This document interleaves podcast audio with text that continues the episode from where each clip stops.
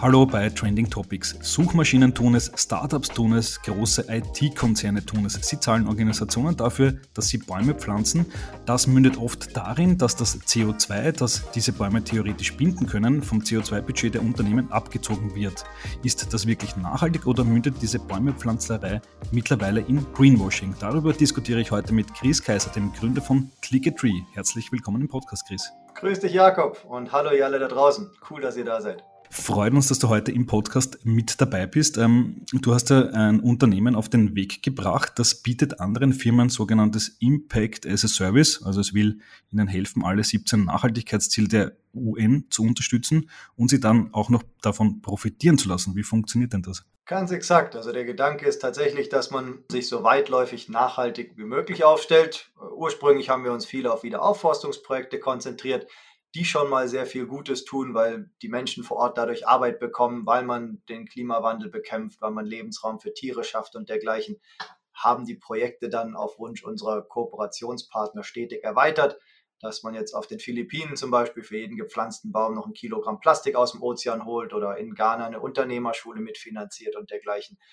und so tatsächlich alle 17 Nachhaltigkeitsziele abdeckt alles dadurch, dass man Click a Tree unterstützt oder in sein eigenes Businessmodell mit einbindet. Das ist so unser Gedanke, dass wir eben keine Spendenorganisation sind, wir sind keine NGO, sondern eben auch eine GmbH und legen deshalb großen Wert darauf, dass auch die Partner, mit denen wir zusammenarbeiten, finanziell von ihrem Engagement profitieren, weil wir sind der Meinung, nur wenn alle beteiligten Parteien profitieren, dann wird es ganzheitlich nachhaltig und dann kann es auch langfristig funktionieren. Mhm.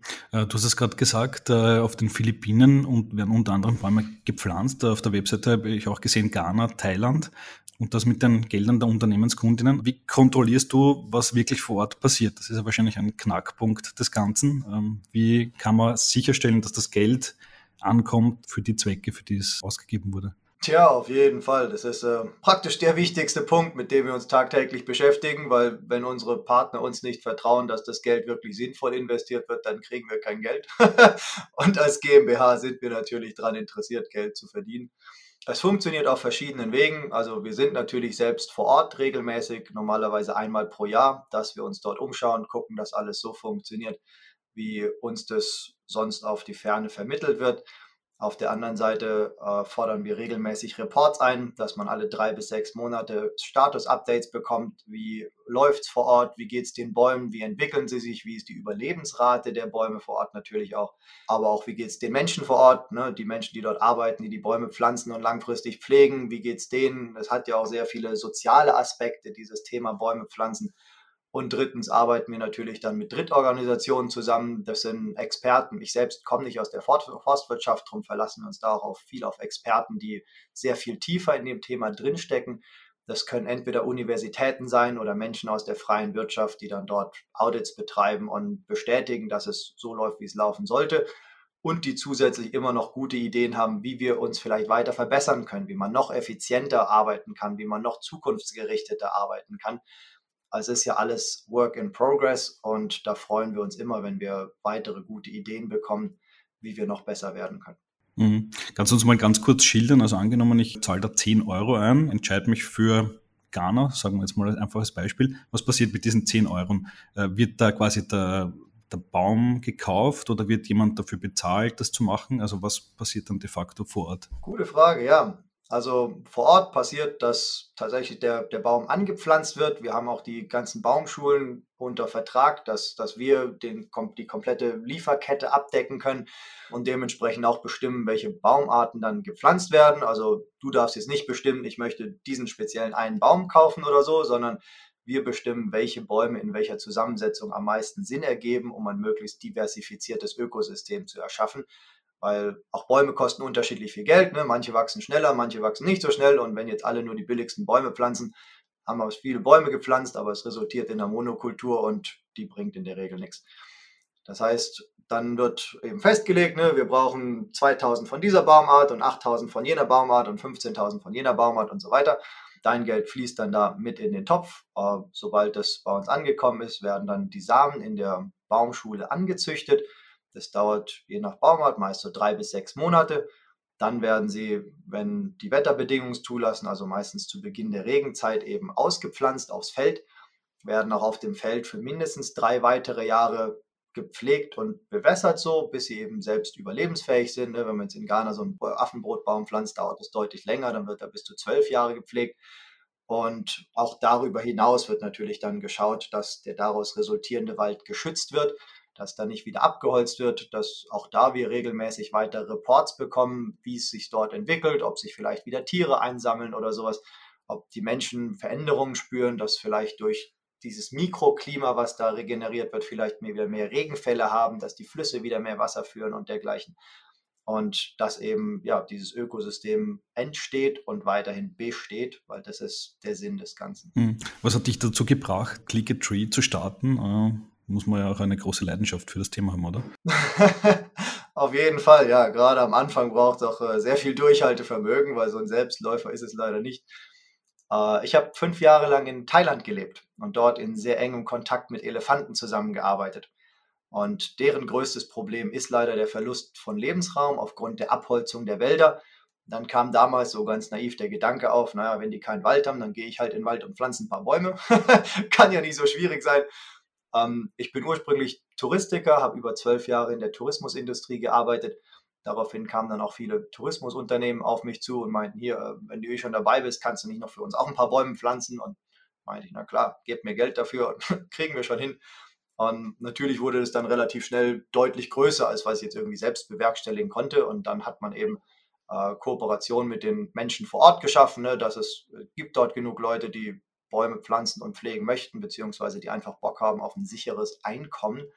Und dementsprechend, genau, hat es dann auch angefangen, dass man Arbeitsplätze geschaffen hat, die dort äh, ja, schöne Vollzeiteinkommen kreieren. Mhm. Jetzt gibt es natürlich noch äh, andere Anbieter von äh, Aufforstungsprojekten, Eden Forestation, One Tree Planted und so weiter und so fort. Was würdest du sagen, wodurch unterscheidet sich dein Angebot von den anderen, die es ja teilweise schon sehr lange am Markt gibt? Tatsächlich wahrscheinlich vom, vom Grundansatz her. Also du meinst gerade Eden Reforestation, ne? Äh, da kostet der Baum 10 Cent pro Baum.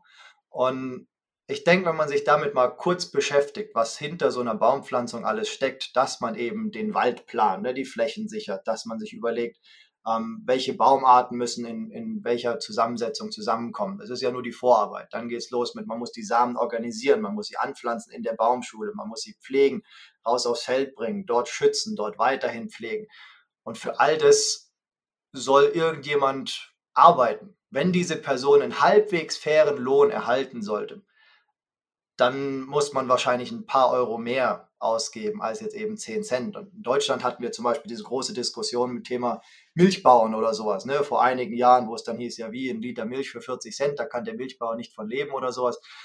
Ich denke, dieses, dieses Umdenken muss auch in der Wiederaufforstungsbranche einsetzen. Da haben viele Leute einfach nicht genug Erfahrung mit, sage ich mal, oder beschäftigen sich nicht oft genug mit dem Thema. Wenn man den äh, Finanzreport von Eden Reforestation liest, dann steht da, dass 4 Cent für nachher diese Lohnkosten und ähnliches eingesetzt werden sollen, wo man sich denkt, ich persönlich würde für das Geld nicht arbeiten wollen und deshalb weiß ich auch nicht, warum ich jemanden anderen dazu verdammen sollte, für sowas zu arbeiten.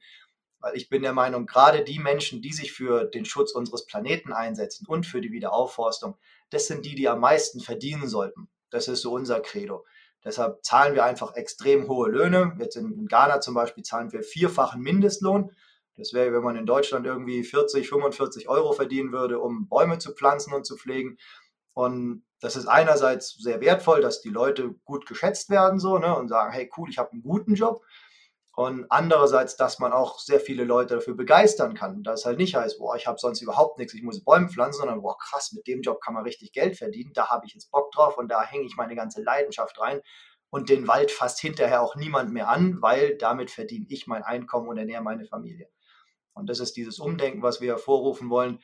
Plus natürlich diese, diese ganzheitliche Nachhaltigkeit, dass man eben sagt, es geht jetzt auch nicht nur um den Baum, sondern es geht auch um die Menschen, es geht auch um die Tiere, es geht um alles, was damit zusammenhängt und dass wir eben diese 17 Nachhaltigkeitsziele abdecken. Okay, und dadurch kommt dann eben auch dieser Preis zustande. Ich habe mal bei euch nachgeschaut, so zwischen 9 und 22 Euro pro Baum bezahlt man im Unterschied dazu, du hast das schon erwähnt, bei Eden Forestation und so weiter, die verlangen ja nur wenige Dollar oder eben so 10 Cent pro Baum, wo man sich dann wirklich fragt, wie kann man um 10 Cent einen Baum pflanzen? Ich habe mich auch gefragt, wie kann man um 9 Euro einen Baum pflanzen und dann auch drei Jahre oder vielleicht zehn Jahre pflegen? Das ist ja auch noch nicht sehr viel Geld, oder? Das ist richtig, ja. Das ist immer wieder erstaunlich. Ne? Also wir hatten auch äh, uns mal überlegt, ob wir in, in Deutschland Bäume pflanzen wollen oder in, in Österreich oder sowas. Und Natürlich sind die Kosten da deutlich, deutlich höher, weil Land kostet sehr viel mehr und dann die Arbeitszeit kostet sehr viel mehr.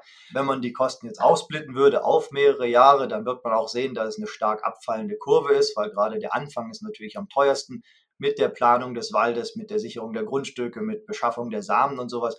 Gerade am Anfang ist auch so ein Wald am pflegeintensivsten.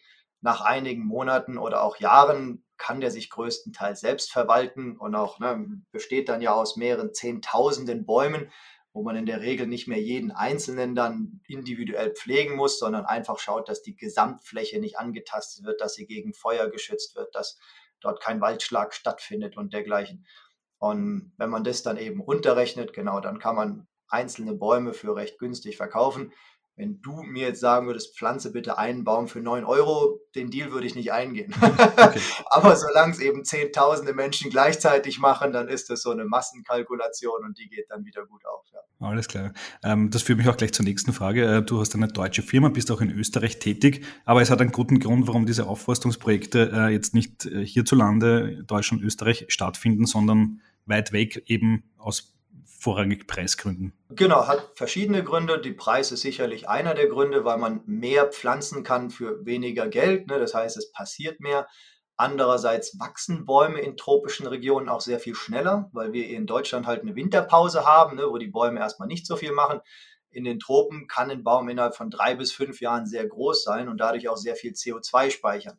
Und das ist ja auch der Gedanke, der Klimawandel ist nun mal ein imminentes Thema und sehr dringlich. Da haben wir jetzt keine Jahrhunderte mehr Zeit, um uns dem zu widmen, sondern idealerweise sollte halt dieses Jahrzehnt möglichst viel passieren. Drum sind wir auch dort tätig. Die Biodiversität in tropischen Regionen ist sehr viel höher als hier. Das heißt, auch wenn man sich ums Thema Artensterben oder Artenschutz äh, kümmert, dann sind die Tropen sicherlich die smartere Option. Und last but not least auch wegen der Menschen. Wie gesagt, wir arbeiten nicht mit Freiwilligen zusammen, sondern es sind ausschließlich Vollzeitangestellte. Und wenn wir ganz ehrlich sind, dann werden oftmals diese Arbeitsplätze in tropischen Regionen nochmal dringender benötigt als vielleicht hier in Deutschland oder in Österreich. Mhm, absolut. Ich habe es eingangs schon erwähnt, es äh, gibt äh, einige Firmen, die Bäumepflanzungen dazu heranziehen, um sich irgendwie klimaneutral zu rechnen. Gab es auch seitens des äh, Konsumentenschutzes in Deutschland vor kurzem äh, Beschwerden äh, gegen einige Firmen, auch in Österreich. Ähm, wie siehst du das? Kann man das überhaupt vernünftigerweise irgendwann mal machen, quasi mit Bäumepflanzungen CO2 zu kompensieren oder ist das einfach ein No-Go? Ich finde es tatsächlich ein extrem schwieriges Thema, weil es oftmals leider Firmen oder auch Menschen dazu bewegt, so weiterzumachen wie bislang.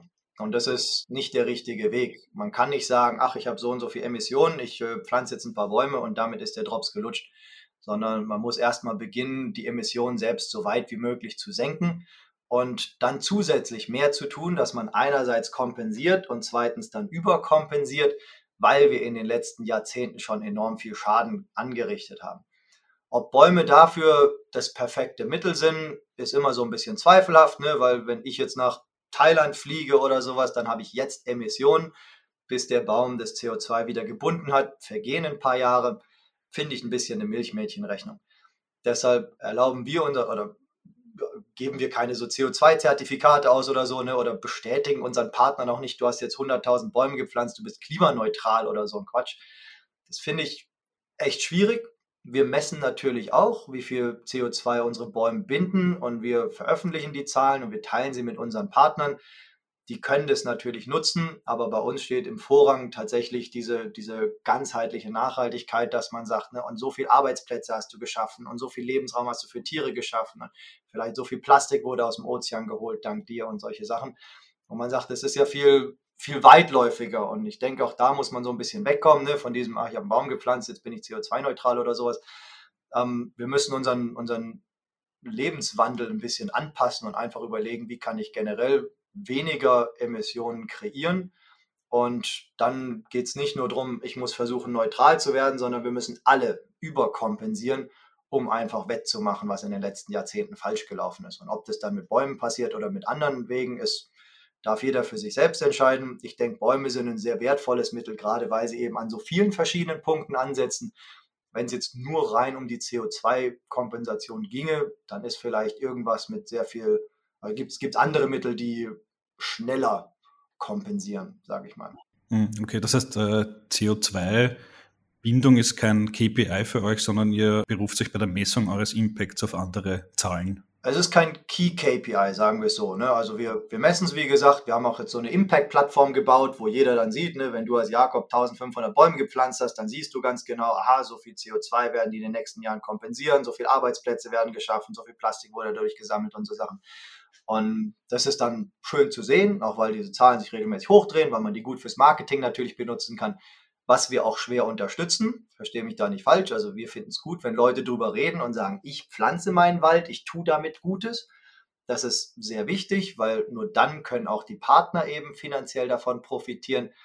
Aber jetzt nur zu sagen, wir pflanzen Bäume, um möglichst viel CO2 zu kompensieren, wäre so nicht korrekt, genau, sondern es geht tatsächlich um diesen ganzheitlich nachhaltigen Ansatz. Alles klar. Erzähl uns noch ein wenig von deinem Startup direkt. Ich habe gesehen, du warst ja vergangenes Jahr bei Die Höhle der Löwen, ganz berühmte Startup-Show in Deutschland. Äh, wie erfolgreich warst du dort? es war mega erfolgreich, also von, von eigentlich allen Aspekten, die man, die man so betrachten kann.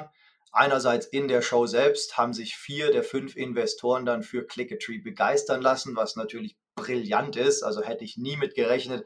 Habe mich auch im Vorfeld viel darauf vorbereitet, was passiert, wenn gar keiner sich in, äh, interessiert ne? oder wenn irgendwie die Fragen jetzt nur negativ werden oder sowas. Aber es lief tatsächlich echt positiv und die waren begeistert, auch weil wir aus deren Perspektive einen sehr ehrlichen kommerziellen Ansatz haben wo wir ganz klar sagen, wir müssen auch Geld machen, damit wir langfristig bestehen und dann werden die Projekte gefördert, wo wir sagen, so sollte eigentlich jedes andere Unternehmen oder auch jedes Non-Profit-Unternehmen agieren, weil auch jede NGO nimmt sich ja irgendwie 20, 30, teils irgendwie bis zu 80 Prozent der Einnahmen, um eben ihre eigene Bürokratie zu finanzieren. Und das ist in Ordnung. Wir müssen auch alle unseren, unser Gehalt bezahlen, unsere, oder unsere Miete bezahlen, unser Essen bezahlen. So, ne? Da kann man transparent mit umgehen und sollte man transparent mit umgehen. Also das war super wertvoll. Dann im Nachgang natürlich sensationell viel Anfragen bekommen. Also über zwei Millionen, zweieinhalb Millionen Menschen haben diese Show gesehen. Laut äh, dem Fernsehsender war sie auch in verschiedener Hinsicht rekordbrechend oder sowas. Und dann haben hunderte Unternehmen uns ange angerufen, angeschrieben, hey, ich will mitmachen, wie kann ich bei euch dabei sein und sowas. Und das ist einfach total faszinierend zu sehen, was sich im Nachgang alles bewegt hat, ne? auch wie viele Bäume daraus dann resultiert sind, wie viele neue Jobs entstanden sind, wie viel mehr Unternehmen sich dafür begeistern konnten, auch vielleicht welche, die noch nicht so weit auf der Nachhaltigkeitsreise sind, die gesagt haben, krass, bei euch ist es einfach, unkompliziert, da kann ich einfach mal den ersten Schritt machen und der zweite Schritt folgt dann, wenn die Zeit reif ist. So, ne? Aber das ist das, was wir anstoßen möchten, dass wir sagen, egal wo du gerade auf deiner Reise stehst, mach den ersten Schritt, es ist notwendig und du selbst kannst davon profitieren. Also haben alle was davon und es spricht einfach nichts dagegen, es nicht zu tun. Hm, also ein ordentlicher Push für die Aufmerksamkeit. Haben die Investoren dann auch investiert am Ende oder ist es bei Interesse geblieben? Schön formuliert, ja. Ähm, es ist beim, beim Interesse geblieben tatsächlich. Die Schwierigkeit war, wir haben im Januar 2020 schon gedreht, also anderthalb Jahre vor Ausstrahlungstermin und haben damals sehr viele Partner in der Tourismusbranche gehabt. Das heißt, wir haben viel über den Tourismussektor gesprochen und dann kam ja Mitte 2020 Corona mit all seinen Einschränkungen und Reiseverboten und tralala, woraufhin die Investoren meinten, aus Investorensicht, du bist ein junges Unternehmen und du bist viel in der Tourismusbranche verankert. Da sind natürlich die Zukunftsaussichten recht schwierig und haben sich daraufhin dann verabschiedet. Zum Glück im Guten so, ne, haben auch gemeint, man darf sich jederzeit an sie wenden, das ist wunderbar.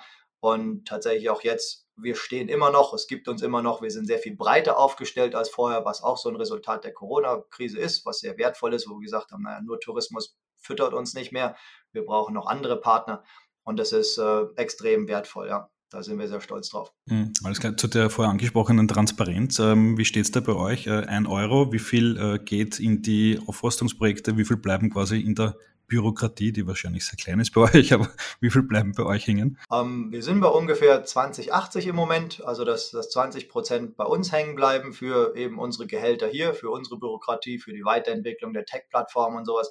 Und 80 Prozent sind für die Projekte geplant. Einerseits für die Bäume, dann für die Gehälter und dann auch noch für die zusätzlichen Projekte, die sich dort entwickeln, wie zum Beispiel die Unternehmerschule oder dieses Plastiksammeln. Wie vorhin angesprochen, dieser Skalierungseffekt, der Eintritt sorgt natürlich dafür, dass die einzelne Baumpflanzung immer günstiger wird für uns.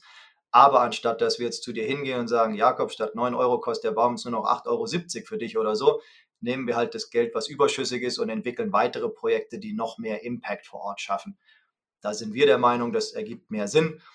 Mittel- und langfristig würde ich tatsächlich gern dahin kommen, dass wir als Click-a-Tree nur noch 10% brauchen, vielleicht sogar nur 5%. Wenn wir so eine Tech-Plattform haben, die den Großteil unserer Arbeit automatisiert, umso besser. Dann kann umso mehr Geld in die Unternehmen fließen. Bis das der Fall ist und bis wir eben entsprechende Größe erreicht haben, müssen wir natürlich schauen, dass auch unsere Gehälter bezahlt werden. Darum genau, sind wir derzeit so bei 2080. Alles klar. Ähm, noch eine letzte Frage. Ich habe auf der Webseite gelesen, euer Ziel für 2022 ist, äh, eine Million Bäume pflanzen zu können. Ich habe keine Vorstellung davon, wie, wie viel eine Million Bäume sind. Äh, wie groß wäre dieser Wald? Weißt du das? Das ist immer so ein bisschen schwierig zu, zu visualisieren, das stimmt schon. Ja. Also pro Baum rechnet man, sagen wir so, vier bis fünf Quadratmeter. Ne? Würden wir jetzt fünf Quadratmeter nehmen, dann bist du bei einer Fläche von fünf Millionen Quadratmeter. Das wären so ungefähr 500 Fußballfelder. Also mal so, so grob gesprochen, ne, das ist schon gar nicht so schlecht als Fläche. Plus, was eben wertvoll ist, ist, wie gesagt, die Arbeitsplätze, die daraus resultieren und sowas und, und der Lebensraum, der für die Tiere geschaffen wird. Also da müssen wir gucken, um ganz ehrlich zu sein, wahrscheinlich werden wir die Millionen dieses Jahr noch nicht knacken, weil wir hatten das Ziel Anfang des Jahres ausgesetzt, als wir auch überlegt haben, wieder auf Investorensuche zu gehen. Das wird sich jetzt auf Ende diesen Jahres, vielleicht Anfang nächsten Jahres verschieben dass wir da ähm, neue Investoren ansprechen und gucken, wer interessiert ist. Und ab dann können wir richtig Wachstum hinlegen. Ja. Alles klar. Chris, vielen Dank fürs Gespräch. Jakob, ich danke dir. Hat viel Freude gemacht und alles Gute. Bis zum nächsten Mal. Danke dir.